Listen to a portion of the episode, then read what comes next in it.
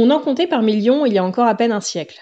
Paradis des libellules, des grenouilles et des tritons, aujourd'hui 90% des mares ont disparu en France depuis le début du XXe siècle.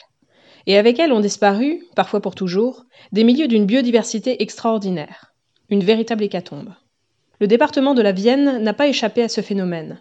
Mais aujourd'hui, la prise de conscience des pouvoirs publics et des citoyens pourrait bien enrayer la tendance. Détruire une mare est par exemple interdit. Mais pourquoi vous parlez des mares aujourd'hui?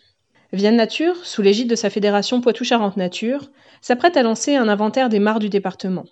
Lucie Texier, chargée d'études naturalistes, est là pour répondre à nos questions.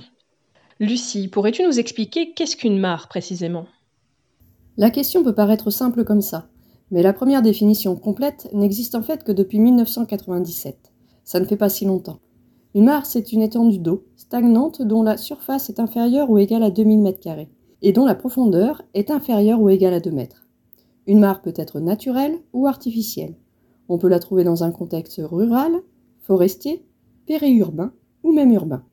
Elle est alimentée par les eaux pluviales ou phréatiques et peut s'assécher en été pendant les grandes chaleurs. Et donc, pourquoi s'intéresser aux mares? Malgré leur faible superficie, les mares sont de vrais îlots de biodiversité. Elles abritent des plantes aquatiques qui sont parfois rares et protégées.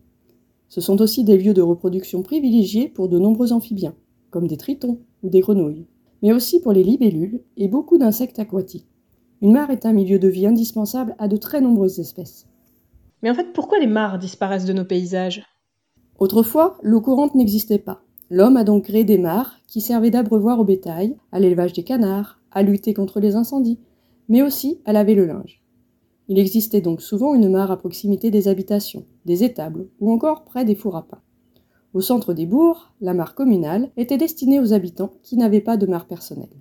Mais l'arrivée de l'eau courante, le changement du paysage agricole et l'urbanisation des campagnes font qu'un grand nombre de mares ont perdu leur usage d'origine et ont été abandonnées, voire comblées par l'homme. Nous le disions plus tôt, Poitou-Charentes Nature et ses associations membres, dont Vienne Nature, lancent un inventaire participatif des mares. Alors comment ça se passe concrètement? Alors, si vous possédez une mare, ou si vous connaissez une mare près de chez vous, nous vous invitons à signaler sa présence grâce à un outil de saisie en ligne que vous trouverez très prochainement sur le site internet de Vienne Nature. Il suffira de pointer la mare sur une carte et de remplir un petit formulaire descriptif. Grâce à votre signalement, vous allez participer à la connaissance et à la protection des mares. Et n'hésitez pas à en parler autour de vous.